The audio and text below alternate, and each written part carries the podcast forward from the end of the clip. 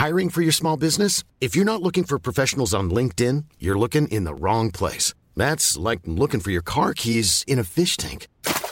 LinkedIn helps you hire professionals you can't find anywhere else, even those who aren't actively searching for a new job but might be open to the perfect role. In a given month, over 70% of LinkedIn users don't even visit other leading job sites. So start looking in the right place. With LinkedIn, you can hire professionals like a professional. Post your free job on linkedin.com slash people today. J'avais 10 ans, j'étais en école primaire, euh, visite médicale, médecin scolaire a marqué sur mon carnet « tendance à l'embonpoint ». Et ma mère a attrapé ça, elle a foncé chez son généraliste et elle a dit qu'est-ce que je dois faire? Et le généraliste lui a sorti une très jolie grille avec une liste d'aliments et le nombre de calories en face de chaque aliment. Ensuite, elle a attrapé une balance et pendant un an, elle a pesé tout aliment que je consommais. Florence a 50 ans. Son poids la préoccupe depuis qu'elle est enfant. Elle a fait de nombreux régimes en mangeant moins ou des aliments moins caloriques, comme on lui a appris quand elle avait 10 ans. Aujourd'hui, après trois enfants, un cancer du sein et les nombreux médecins qui lui ont souvent répété qu'elle devait perdre du poids, elle a entamé un nouveau régime. À l'automne 2017, je vais rendre visite à une collègue de travail qui est en, Afrique du Sud. Et la dernière fois que je l'avais vue, c'était pendant l'été de 2017. Alors, elle était définitivement euh, avec une petite obésité. Et là, je la regarde, je lui dis, mais il s'est passé quoi? T'as maigri, t'as perdu combien? Elle me dit, j'ai perdu 15 kilos. Je lui dis, mais ça arrivé comment? Qu'est-ce que t'as fait pour arriver là? Et sa réponse a été, bah, j'ai commencé un régime euh, qui s'appelle chez eux le banting. Ça n'a pas le même nom que, chez nous. Euh, donc elle m'explique le banting. Sur le coup, euh, je me dis c'est complètement saugrenu comme idée, puisque le principe de base, c'est de euh, maintenir les, niveaux de protéines, donc les consommations de viande et de poisson à ce qu'elles sont normalement. Par contre, de, diminuer drastiquement tout ce qui est glucides, les sucres, et de remplacer l'apport calorique par des lipides, par des, par des graisses. Ce régime dont parle Florence a plusieurs noms. Benting, on vous expliquera tout à l'heure d'où vient ce mot, mais vous le connaissez peut-être sous le nom de régime cétogène ou régime keto en anglais. Keto, Ducan, Slim Fast, depuis quand fait-on des régimes amaigrissants? Qu'est-ce que cela dit de notre rapport au corps et de notre société? Et pourquoi, pourquoi Florence et tant d'autres s'infligent encore des régimes alors que ça ne fonctionne pas sur le long terme? Autant de questions auxquelles on va tenter de répondre. Bienvenue dans Plan Culinaire.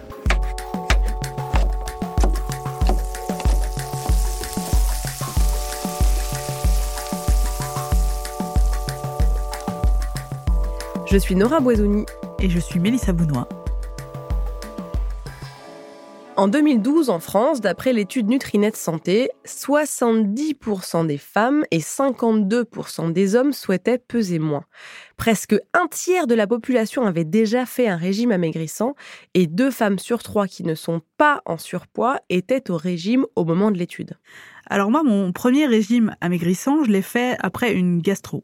J'étais au collège, j'avais 14 ans, et comme mon estomac s'était rétréci pendant la maladie, une fois que j'étais guérie, j'ai commencé à manger beaucoup moins pour continuer à perdre du poids, et j'ai perdu 8 kilos en quelques mois. Et l'adolescente que j'étais était trop contente de voir fondre ses poignées d'amour. Et mon deuxième régime, c'était à 22 ans. J'étais partie en échange aux États-Unis et en revenant à Paris, j'avais pris 5 ou 6 kilos à force de manger des pizzas ou des bagels aux pépites de chocolat. J'étais fatiguée dès que je me réveillais et comme il me restait 6 mois avant d'entrer sur le marché du travail, je me suis dit qu'il fallait faire quelque chose. Et donc, euh, tu es allée voir quelqu'un? Oui, je suis allée voir une diététicienne. Elle m'a demandé de noter tout ce que je mangeais. Elle parlait pas vraiment de régime. Elle a seulement réadapté les quantités de ce que je mangeais. Mais ce que je garde de ces consultations, c'est que je devais plus mettre de beurre sur mes tartines. Et aujourd'hui, chaque fois que j'en mets du beurre sur mes tartines, je pense à cette diététicienne et à mes poignées d'amour qui sont évidemment revenus depuis. Ouais, mais vive le beurre salé. Alors, euh, quand j'étais ado, ma mère fermait à clé carrément la porte de la cuisine la nuit parce que j'avais tendance à descendre de ma chambre pour aller grignoter pas mal. Et le poids, c'est une question très délicate dans ma famille. Euh, mais j'ai jamais été en surpoids, j'ai jamais fait de régime. Euh, enfin, oui et non. Quand j'avais genre 22 ans, je m'étais dit, OK, pendant une semaine, tu manges que des salades et euh, j'ai tenu moins de 24 heures. Ça illustre ma volonté de faire. Parce que être au régime, pour moi, ça veut dire se priver et ça me rend vraiment profondément malheureuse rien que d'y penser. Le problème des régimes, c'est que pour beaucoup de gens, ça marche à court terme. C'est sûrement pour ça d'ailleurs qu'on continue à en faire, même si d'après un rapport de l'ANSES en 2010, 80% des sujets reprennent du poids un an après la fin de leur régime. Et en plus, cette reprise pondérale, elle augmente avec le temps. These 12 people have one thing in common. They're fat. Two teams. One goal. Lose weight or face elimination. Dans l'émission de télé-réalité américaine The Biggest Loser, qui a été diffusée entre 2004 et 2012, des candidats en surcharge pondérale suivaient un régime draconien avec entraînement sportif intensif pour perdre le plus de poids possible et remporter un chèque de 250 000 dollars. But instead of counting calories, Oh my God. the winner will be counting cash. $250,000.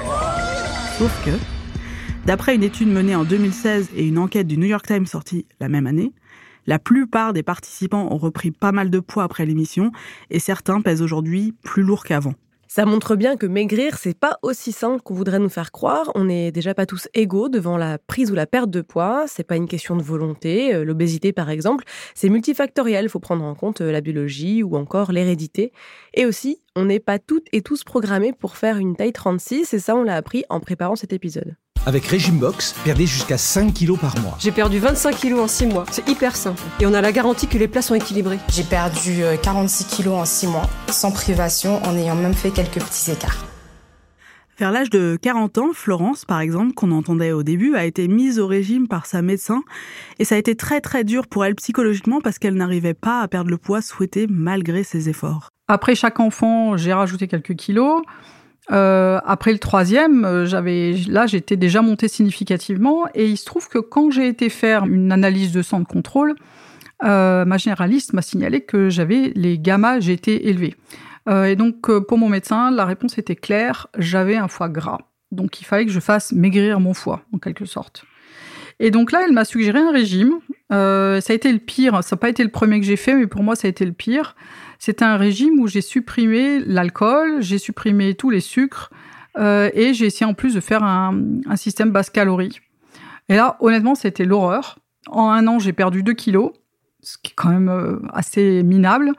Euh, et puis, je me retrouvais tous les jours devant mes haricots verts, poulet rôti, le, plus, le moins gras possible. À ce moment-là, toute sa famille suit le même régime qu'elle, mais les résultats sont très différents. J'avais l'impression de mourir de faim en permanence. La famille qui me faisait la tronche, parce que c'est pareil, on a vu disparaître de la maison les lardons, la crème fraîche, le beurre, tout ça a disparu du frigidaire. J'étais très frustrée. Mon mari a perdu du poids, il était ravi. Ma fille en a perdu, beaucoup aussi, elle était ravie, mais moi, ça marchait pas. Et euh, j'ai pas, j'ai du mal à comprendre en fait finalement pourquoi ça marchait pas. Pourquoi ça ne marchait pas Pourtant, c'est ce qu'on nous fait miroiter depuis toujours que pour maigrir, il suffit de le vouloir. Les magazines féminins en particulier, c'est de nous faire croire qu'on ressemblera à Kate Moss si on mange exactement comme elle, ou à Gwyneth Paltrow si on fait la même cure détox. On en parlait dans l'épisode 7 de Plan Culinaire. C'est vrai que tu parles de célébrité. Moi, j'ai toujours associé régime et célébrité. Chaque fois qu'une star mentionne son régime, ça devient à la mode, euh, surtout si c'est euh, super chelou et dangereux, comme les monodiètes euh, du genre moi, je mange plus que du pamplemousse. Ça me rappelle qu'en 2006, Beyoncé détaillait l'horrible cure détox, la Master Cleanse, comme elle l'appelle, qu'elle avait fait pour tourner le film Dreamgirls. Elle avalait 6 à 12 fois par jour une boisson à base d'eau, de jus de citron, sirop d'érable et piment de Cayenne. Et ben, j'espère que Jay-Z avait des toilettes perso. Pour mettre toutes les chances de leur côté et être sûr de perdre du poids, Alexandra Audrey et Cyprien ont décidé de s'inspirer des plus grands spécialistes mondiaux du corps parfait, les stars. À chacun donc son régime de star. Audrey, par exemple, elle est fan de Beyoncé. Du coup, elle a copié sa méthode, à savoir un régime à base de citron, d'eau salée et de pas grand-chose d'autre en fait. On parle beaucoup de femmes, mais les hommes ne sont pas en reste. Au 19e siècle, le célèbre poète romantique britannique Lord Byron était obsédé par la minceur. Parfois, il passait des jours à se nourrir que de biscuits secs et de vin blanc ou de patates et de vinaigre. Et les jeunes gens de son époque admiraient son teint pâle, son visage émacié et suivaient déjà la même diète pour lui ressembler. Et c'est à un homme qu'on doit le premier régime amaigrissant, William Benting. Oui, Benting, comme le régime dont on parlait Florence au début, William Benting, c'est un directeur de pompes funèbres anglais, ancien obèse. En 1863, il publie un manifeste intitulé Lettres sur la corpulence, où il raconte comment il a maigri en faisant la chasse au sucre. Son récit s'écoule à plusieurs dizaines de milliers d'exemplaires, et aujourd'hui encore en Suède, on utilise le verbe benta pour faire un régime. Et son livre est très différent de ce qu'on peut trouver à l'époque en termes de recommandations alimentaires. En fait, ça ressemble beaucoup à ce qu'on peut lire aujourd'hui, puisque William Banting raconte son histoire et tire de sa propre expérience de perte de poids un régime qu'il va recommander au grand public. Mais pas aux femmes spécifiquement, hein, plutôt aux hommes même, comme nous l'explique Adrienne Bittard, historienne à l'Université de Cornell et maîtresse de conférences à Stanford. À l'origine, les régimes, c'était une pratique plutôt non genrée. Et je dirais même que lorsque William Benting écrit, c'est surtout à destination um, des hommes. Car il y avait cette crainte dans les années 1880-90 aux États-Unis aussi, que l'industrialisation dévirilise les hommes, parce qu'ils ne faisaient pas un vrai travail masculin, qu'ils étaient enchaînés à leur job de bureau, à gérer de la paperasse et qu'ils devaient, pour en quelque sorte retrouver leur force primitive, perdre du poids et gagner du muscle.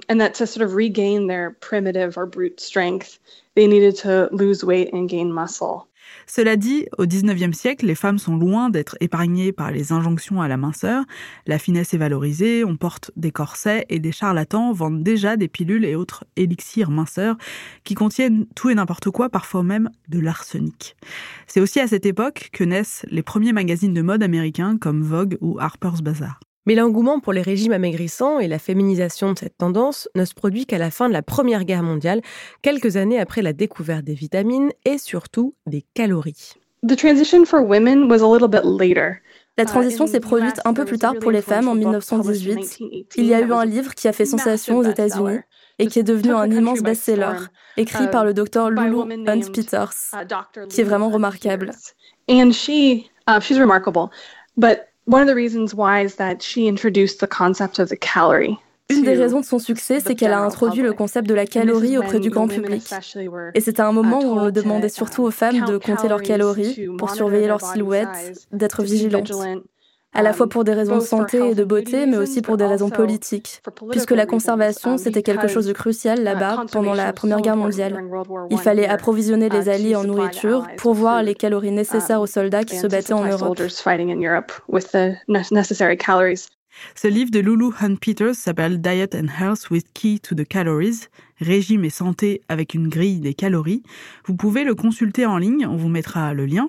Vous verrez, c'est incroyablement moderne, c'est vraiment euh, l'ancêtre des livres de régime tels qu'on les connaît aujourd'hui, alors que c'était quand même publié en 1918. Et un peu plus tard, dans les années 20, la silhouette idéale change encore. On passe de la femme sablier à la garçonne filiforme, la flapper en anglais. C'est la femme moderne ultime, cheveux courts, libérés. Et les stars de cinéma de l'époque font donc tout pour garder une silhouette androgyne. L'icône de ces flappers, Clara Bow, se restreignait à 500 calories par jour, ce qui est moins d'un quart de ce qu'on recommande aujourd'hui aux femmes. Et dans le contrat qu'il a lié à son studio, il y aurait une clause qui lui interdisait de dépasser les 53 kilos. Et tout ce beau monde fume comme un pompier parce qu'à l'époque, la cigarette était considérée comme le meilleur moyen de devenir ou rester mince. C'est l'un des principaux arguments marketing dont se servent les cigarettiers pour vendre leurs produits, comme Lucky Strike avec son slogan Prenez une Lucky au lieu d'un bonbon. Il se paie aussi des égéries hollywoodiennes, hommes ou femmes, pour confirmer que la clope, ça permet de garder la ligne. Donc, entre les premiers livres sur les régimes, l'arrivée des magazines féminins et les célébrités qui nous enjoignent à faire tout comme elles, pour leur ressembler, l'endoctrinement bat son plein, les femmes sont prêtes à tout pour être ou rester minces. Voulez-vous connaître le secret d'Ariana Grande pour rester si mince? La belle de 22 ans a révélé ses secrets à Mail Online tout en discutant de sa nouvelle ligne de vêtements pour Lipsy. Alors, comment Ariana fait-elle pour rester si mince? En fait, quel que soit le régime, paléo, monodiète, Ducan, Weight Watcher, soupe Atkins, californien, chrononutrition, détox ou maillot, qui, comme son nom ne l'indique pas, est à base de, dans certains cas, ce qu'on nous vend, c'est pas seulement une silhouette idéale, mais une certaine conception du monde, voire une véritable idéologie. Il y a un côté un peu sectaire dans certains régimes qui, à travers la minceur, nous promettent le bonheur, la réussite, l'amour de soi, en bref, que notre vie entière va changer pour le mieux. But then also, if you just look practically, sur un plan pratique, ces livres de régime imposent une véritable hygiène de vie. Ils ne vous disent pas seulement quoi manger ni quel sport pratiquer, mais um, aussi comment traiter votre famille, mieux dormir, um, comment dresser une belle table, comment s'habiller, se comporter, s'exprimer. Toutes ces choses qui relèvent du mode de vie. Adrienne Bittard a d'ailleurs une théorie à ce sujet qu'elle expose dans son livre Diet and the Disease of Civilization, les régimes et la maladie de la civilisation. Elle a compilé énormément de livres de régimes et a découvert que beaucoup s'inspirent des récits judéo-chrétiens de la chute de l'homme et cherchent donc à nous sauver de la civilisation en quelque sorte en nous vendant un retour à un hypothétique état de grâce d'autrefois. And as I read through all these books, I discovered a sort of unifying narrative that en lisant tous ces livres de régime, j'ai découvert une sorte de ligne conductrice narrative très cohérente entre leurs différents chapitres, qui est la chute de l'homme. C'est un récit très présent dans la tradition judéo-chrétienne de dire qu'à une époque, nous étions um, tous en bonne santé, puis une catastrophe s'est produite et nous avons tous peu à peu sombré dans l'obésité et les maux liés à la vie moderne. Mais en suivant un régime particulier, il serait possible de recouvrer cette santé originelle. Elle nous a donné comme exemple le régime paléo, un régime très contraignant qui consiste à se nourrir comme les humains au paléolithique. Par exemple, dans le régime paléo, l'histoire est très simple. À un certain moment, nous vivions en paix, en harmonie, en bonne um, santé dans les grottes. Mais avec la uh, sédentarisation, l'invention de l'agriculture et l'unité familiale en quelque sorte, um, nous avons couru à notre propre perte en mangeant toutes ces graines transformées et en adoptant un mode de vie moderne. Donc les adeptes du régime paléo disent que si on revient à un régime composé de viande ou de légumes qu'on aurait pu chasser ou cueillir à l'époque, alors on retournera à ce paradis originel de la grotte. Guérissologue, bénissez la chasse.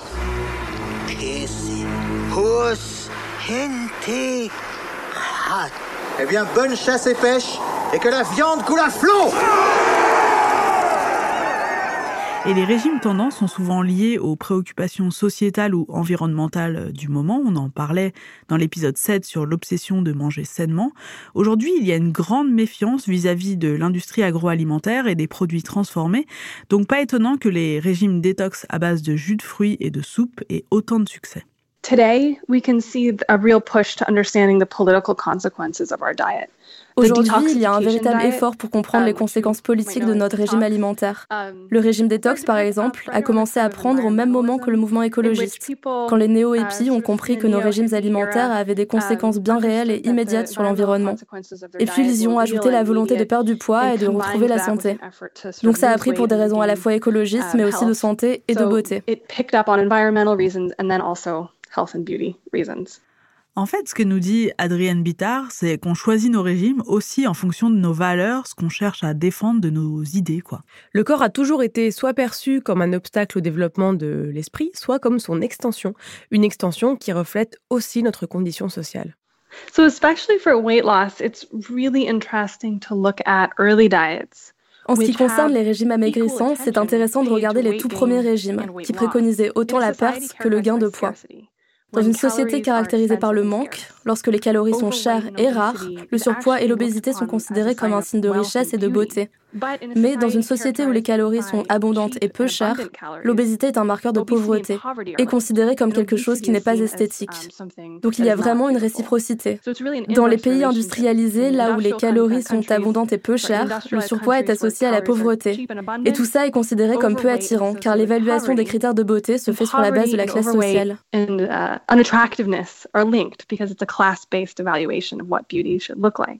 Aujourd'hui, tout le monde voudrait être mince et c'est valorisé.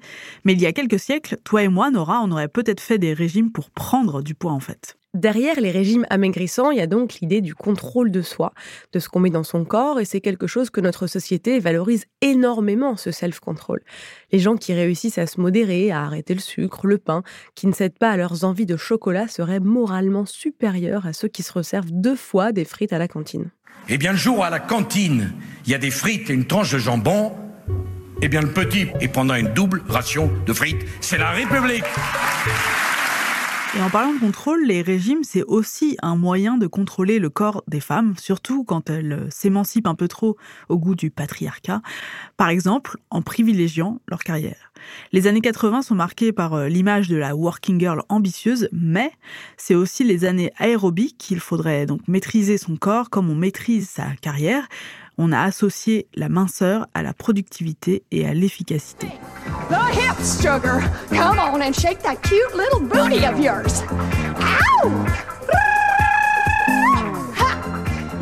C'est ce qu'on lit depuis toujours dans les magazines féminins, ces injonctions à la réussite dans tous les domaines, mais ça donne aussi des injonctions contradictoires.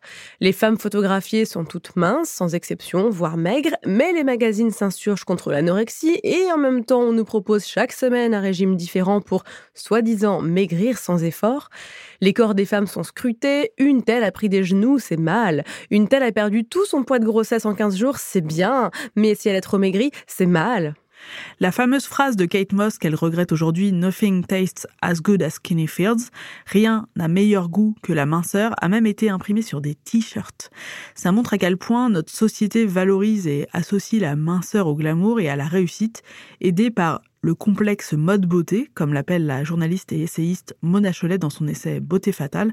Avec tout ça, comment donc ne pas croire que faire un régime, c'est cool? Mona Chollet raconte aussi dans ce livre qu'elle-même a dû faire un régime à cause d'un souci de santé. Elle a perdu du poids, ça lui a valu beaucoup de compliments, mais avec ce régime, elle a aussi perdu une forme d'innocence vis-à-vis de la nourriture. Je vous lis un extrait. Je regrettais l'innocence qui m'avait permis, 37 ans durant, de manger sans arrière-pensée tout ce que je voulais, quand je le voulais, autant que je le voulais, en le savourant avec un plaisir quasi religieux. Désormais, devant tout aliment qui se présente, une question se forme dans mon esprit. Est-ce que... Alors qu'auparavant, la nourriture disponible à la surface de la Terre se classait à mes yeux en deux catégories, appétissant, pas appétissant. J'ai acheté une balance et en découvrant les alternances de satisfaction et de contrariété apportées par une pesée régulière, j'ai regretté la mégalomanie prime sautière qui jusque-là m'avait toujours permis de conserver une relativement bonne opinion de moi-même en dehors de tout critère de poids, qui m'avait permis de ne même pas imaginer qu'il puisse y avoir un lien. On a demandé à une diététicienne, Florence Pujol, de nous expliquer cette mécanique qui se met en place dès le premier régime et les conséquences dévastatrices que ça a sur le corps. Au premier régime, euh, on va mettre en place ce qui est un système de réflexe antifamine. C'est-à-dire que on va appuyer sur un bouton qui va indiquer au corps que le but du jeu, ça va être de stocker. Donc au premier régime, on commence à mettre en place la machine à la résistance à la perte de poids, qu'elle soit mentale ou corporelle. Donc, on stocke plus, on dépense moins. Et surtout, à fur et à mesure des années, cette résistance à la perte de poids, cette augmentation de la stimulation du stockage qui est liée à la restriction ne serait-ce que mentale, euh, va engendrer une prise de poids. Plus on fait de régime, plus on prend du poids. Et comme au régime, on donne moins d'énergie à son corps, il ne s'en sert que pour ce qui est prioritaire et ça a des conséquences qu'on n'imagine pas forcément quelque part, on diminue le métabolisme. À fur et à mesure des régimes, on va de diminuer de plus en plus le métabolisme de base, c'est-à-dire que le corps va moins produire cheveux, va moins produire de peau, va moins produire de tout ce qu'il considère comme pas fondamentalement utile. Généralement, on va modifier son transit, on va modifier, donc on aura plus tendance à la constipation, plus tendance au ballonnement, ce qui fait qu'on va retomber dans des régimes.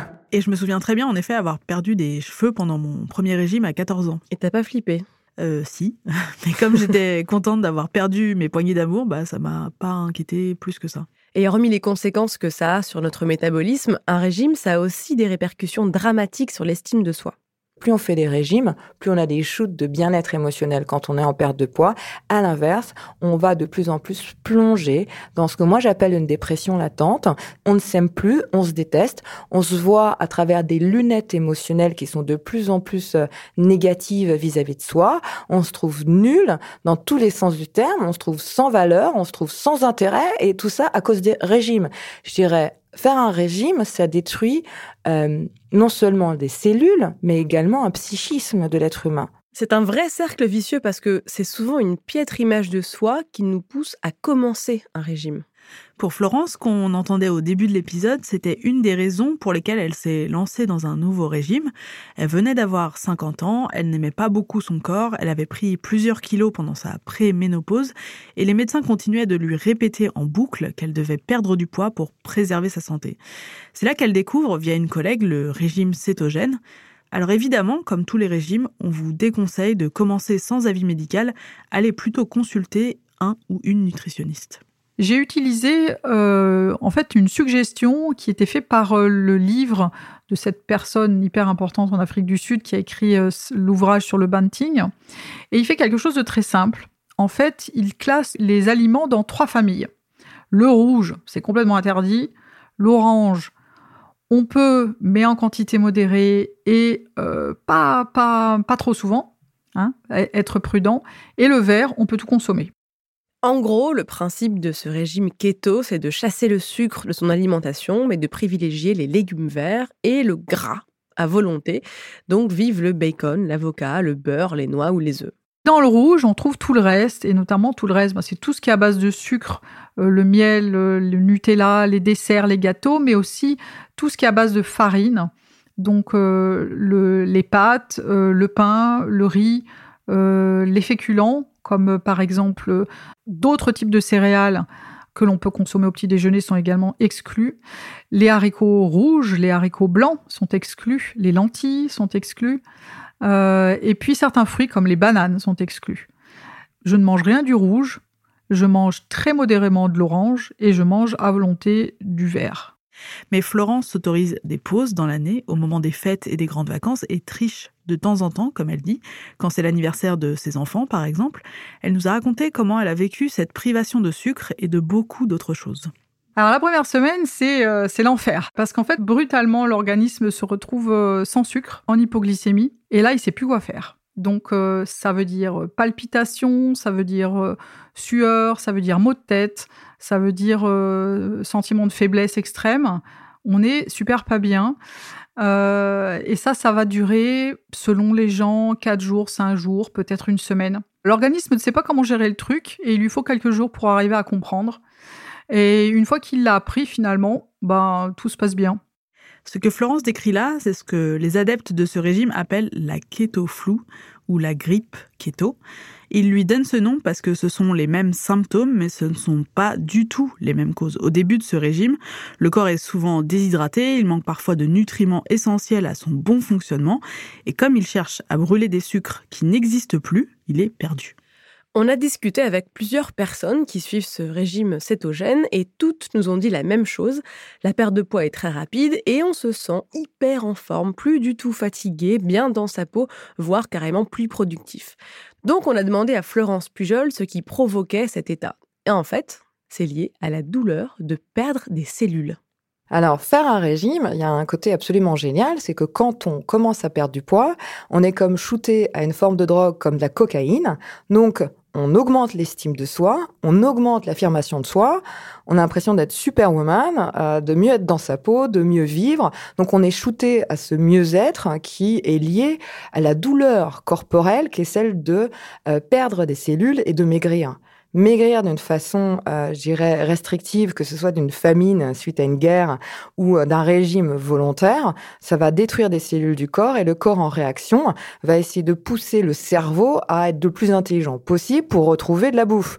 Donc, en gros, on est shooté à une sorte de euh, super pouvoir qui va durer le temps de la perte de poids.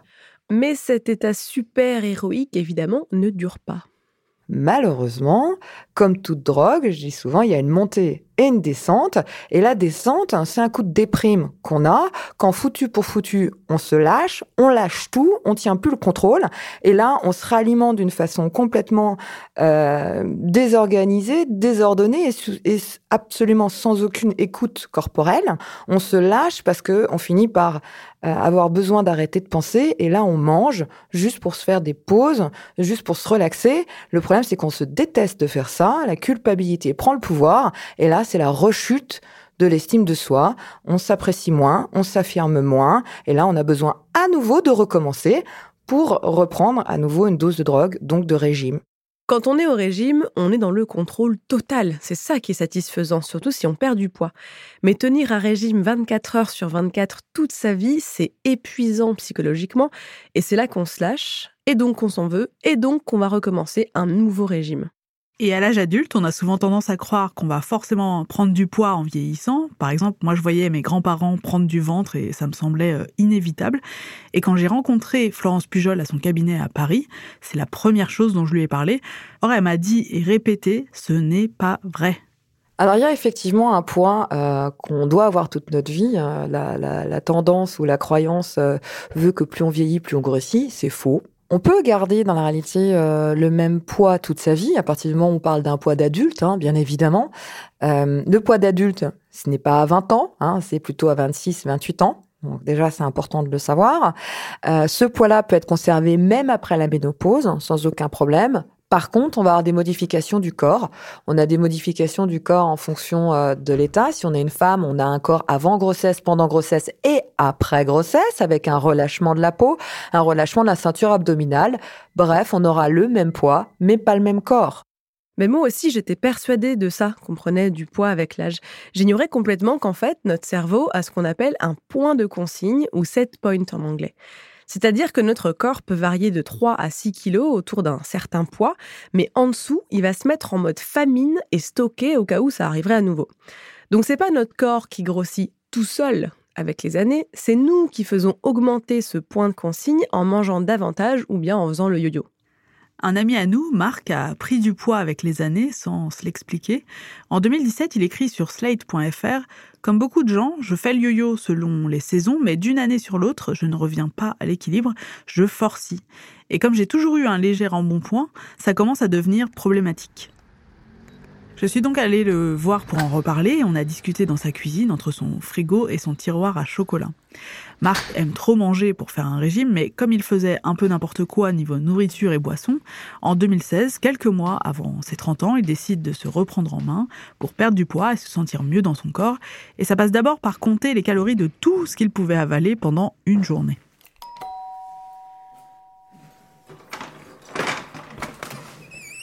Bonjour, bienvenue. Merci.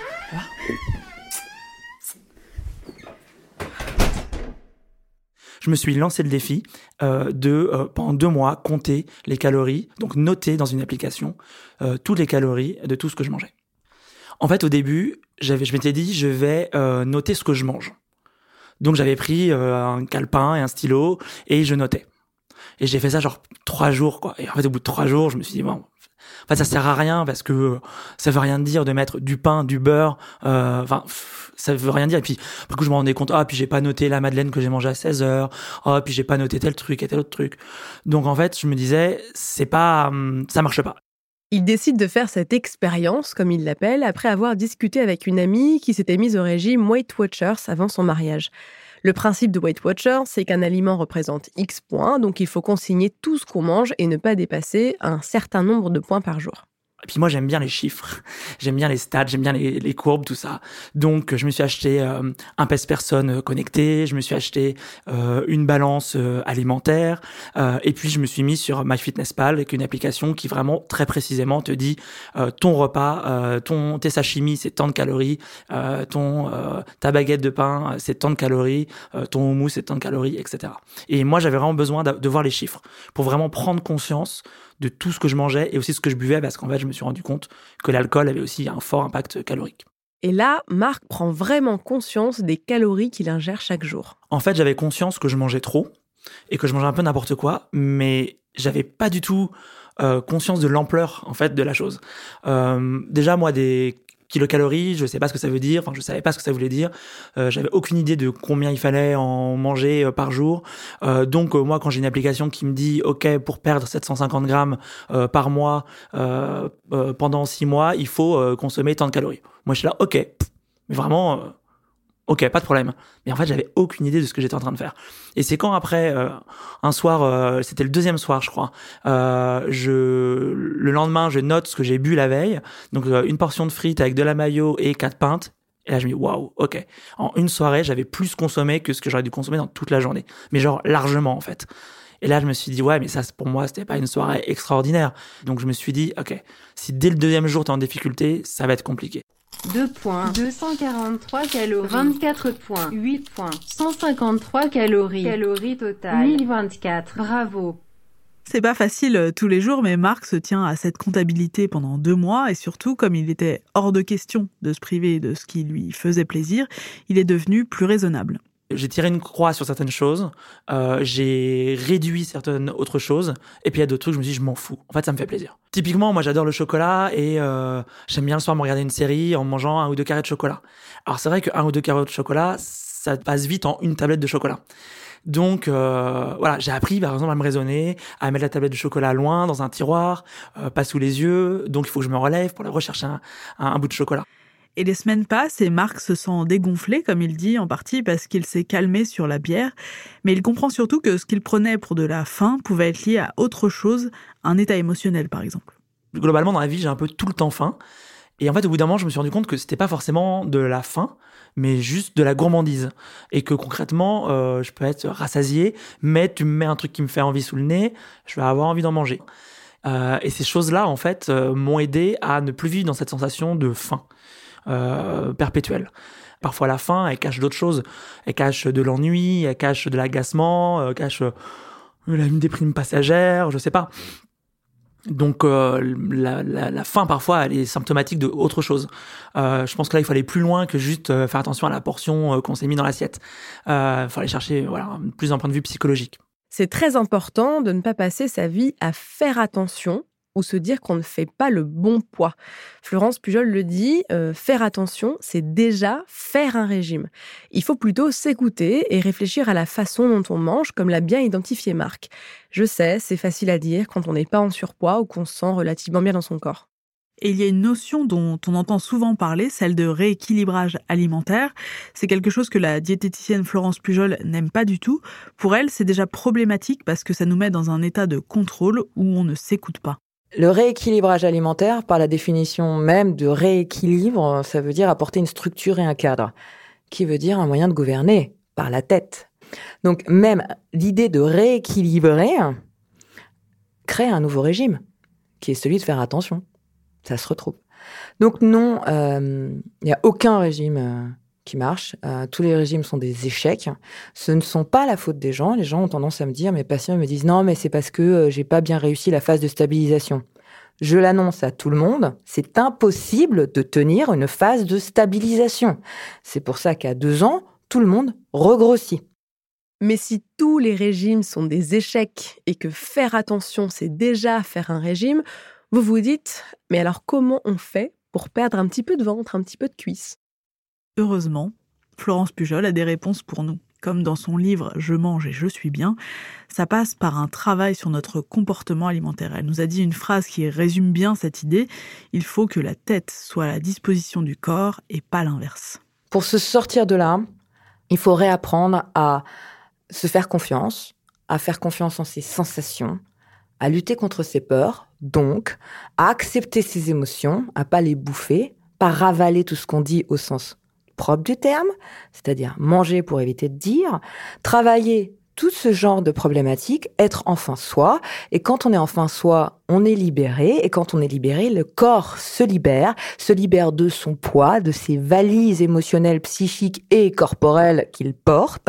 Et donc là, on s'allège tout simplement parce que on réussit enfin à s'aimer suffisamment pour accepter la sensation de faim, euh, accepter euh, de se faire plaisir pour de vrai, vraiment, c'est-à-dire j'accepte de me faire plaisir parce que je le vaux bien, en gros c'est ça.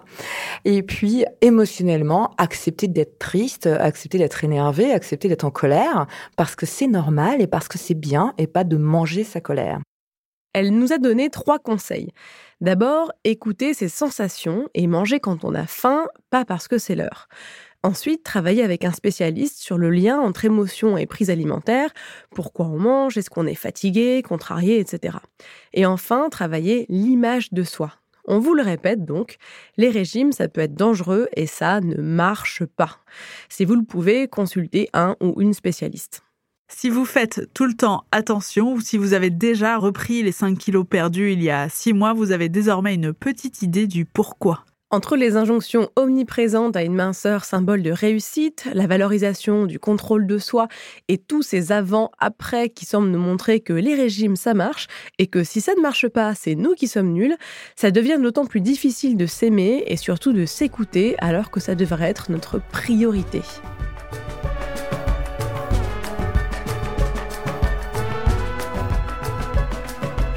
Vous venez d'écouter Plan culinaire, on espère que vous ne culpabiliserez plus de reprendre de la mousse au chocolat et que vous avez compris pourquoi malgré les régimes, vous n'avez toujours pas atteint votre poids idéal. Dites-nous où vous en êtes via Instagram, Facebook et Twitter, at Plan culinaire, at Press, at NoraBZ. Vous pouvez écouter Plan culinaire sur iTunes, SoundCloud, YouTube, Google Podcast et toutes vos applications de podcast préférées.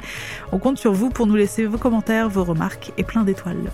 Plan culinaire est un podcast de Louis Média réalisé par Bernard Natier, Jean-Baptiste Aubonnet et Léa Chevrier. La musique est de Jean Thévenin. À la production de cet épisode, Maureen Wilson qui a assisté dans les recherches, le montage et l'écriture, Maud Benakcha qui a assisté au montage et Clara Garni-Amourou qui a mené l'interview de Florence grâce à la Podcast Factory à Marseille.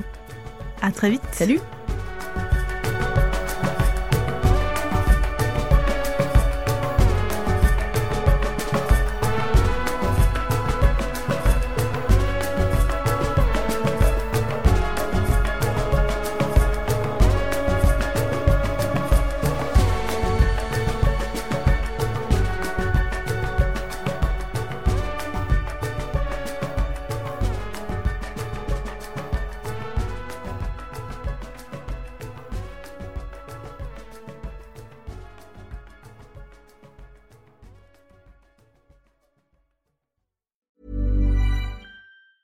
Hey, it's Danny Pellegrino from Everything Iconic. Ready to upgrade your style game without blowing your budget? Check out Quince. They've got all the good stuff shirts and polos, activewear, and fine leather goods, all at 50 to 80% less than other high end brands. And the best part? They're all about safe, ethical, and responsible manufacturing. Get that luxury vibe without the luxury price tag. Hit up quince.com slash upgrade for free shipping and 365 day returns on your next order. That's quince.com slash upgrade.